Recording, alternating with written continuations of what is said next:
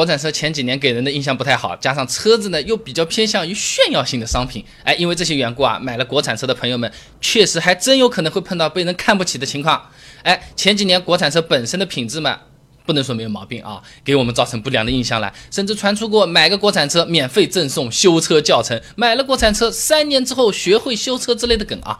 那其中一个原因就是国内的材料制造业啊，确实是不如国外的。那你就比如说这个呃冷轧钢板来举例子，同样是厚度一毫米的冷轧钢板，在德国的 DIN 幺五四四标准里面要求误差不超过零点零六毫米，哎，国标就是允许零点一一毫米的，差了将近一倍了。那又比如车上不少零部件都要用到这个热冲压技术，一直到二零一五年，国内还处于什么研究理论阶段。那除此之外，前几年的什么国产品牌有没有什么自己研发的这种实力？核心部件全部都靠买，大多数自主品牌早期嘛都是用过三菱发动机的，甚至有人说一个三菱像奶妈一样养活了大半个中国自主品牌了。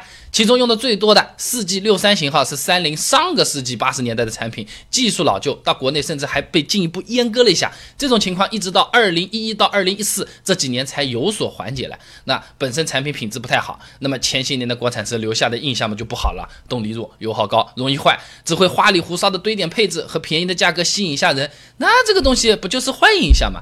这就好比啊，有些本身长得不是很好看，但是通过化浓妆来掩饰，还对外宣传我。可是美女一样的，呃，早些间买了这些国产车的朋友，一旦被美女所吸引，然后真的相处下来，然后就发现了被朋友贴上了人傻钱多、不懂乱买的标签了，被人悄咪咪、暗落落的看不起啊！这个比当面说你还难受。这买国产车容易被人看不起。第二个原因呢，就是国产品牌大多定位是中低端，高端的车型没有。哎，这个以前我也说到过几次嘛。这车型研发的这个花费都是数以百亿计的，而且呢，研发周期又相当长，没什么技术，品牌影响积累也不多的国产品牌，那肯定先从适用性广、销路比较好、大多数人也都买得起的车型来入手嘛。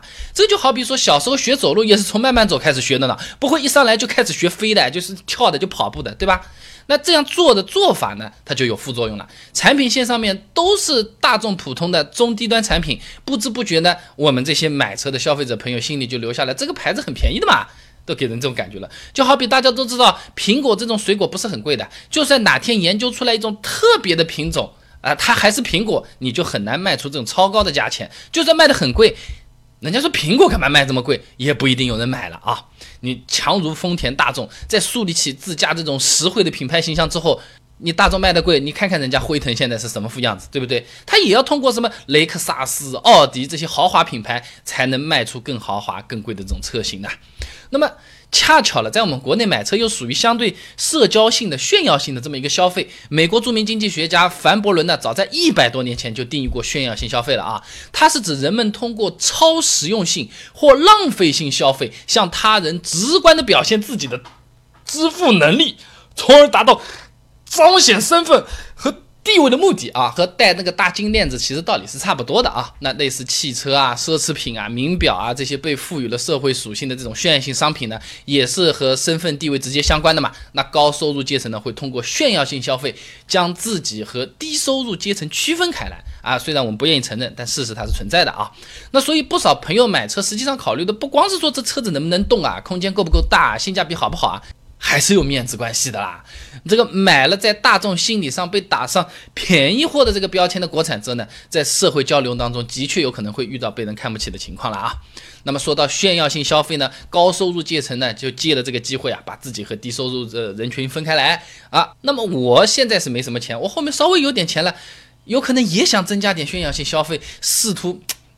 试图改变别人对我的这个印象和看法嘛，是吧？别人觉得，哎，你出息了，你厉害了，呃，怎么样，怎么样，怎么样？但有时候这个经济条件又不允许，于是呢，有的国产品牌呢也找到了这一点，就走上了山寨的这条道路了，捣鼓出了很多这个国产的路虎、国产的保时捷、国产的奥迪等等啊，有的还吃上官司了啊。而像炒房专家海南汽车这样的啊。在失去合资伙伴马自达之后呢，他依然是管自己叫海马，哈哈，现在总部搬到河南郑州了啊，不知道以后会不会管自己叫做河马啊？那么厂家这种做法呢，在当时呢，确实是带动自身销量的。你比如说某国产路虎，二零一六年全年销量八万多台，和奥迪 Q 三销量相当了。某国产保时捷甚至是创造过上市三天大卖两万台的成绩的。但后面呢，就是本身这个数这个质量也不够过关啊，小毛病不算少，之后的销量呢不出意外的断崖式的下滑，月销量掉到几百台。这就好比做蛋糕，你做的好看，但是不太好吃。一开始人家看着你好看，哎，总是会来买，卖的也挺好。一口勺子吃进去，嗯啊，吃了一下之后，下次就不一定会来买了啊。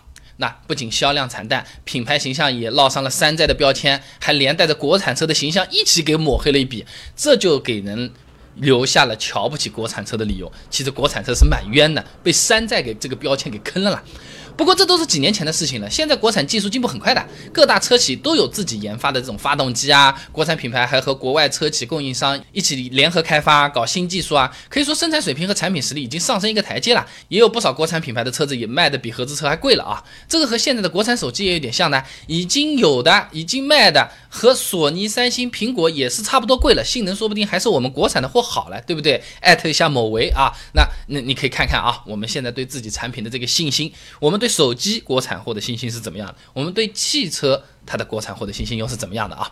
那么那种卖的比合资车还贵的国产车，那么比起来到底哪个好呢？哎，是不是就像别人说的那样性价比很高啦？现在的国产车和以前比。大家知道的啊，都是有进步的。那么进步多少呢？以前是两三年就这里一响那里抖动，现在是四五年呢，还是两点一年呢？到底是怎么回事？国产品牌有自己的发动机了，哪一家比较好？哪一家其实还是在偷偷摸摸的骗钱？关注微信公众号“备胎说车”，回复关键词“国产车”就可以了。那我这个公众号每天给你一段汽车使用小干货，文字、音频、视频都有，挑自己喜欢的就可以了。备胎说车，等你来玩啊！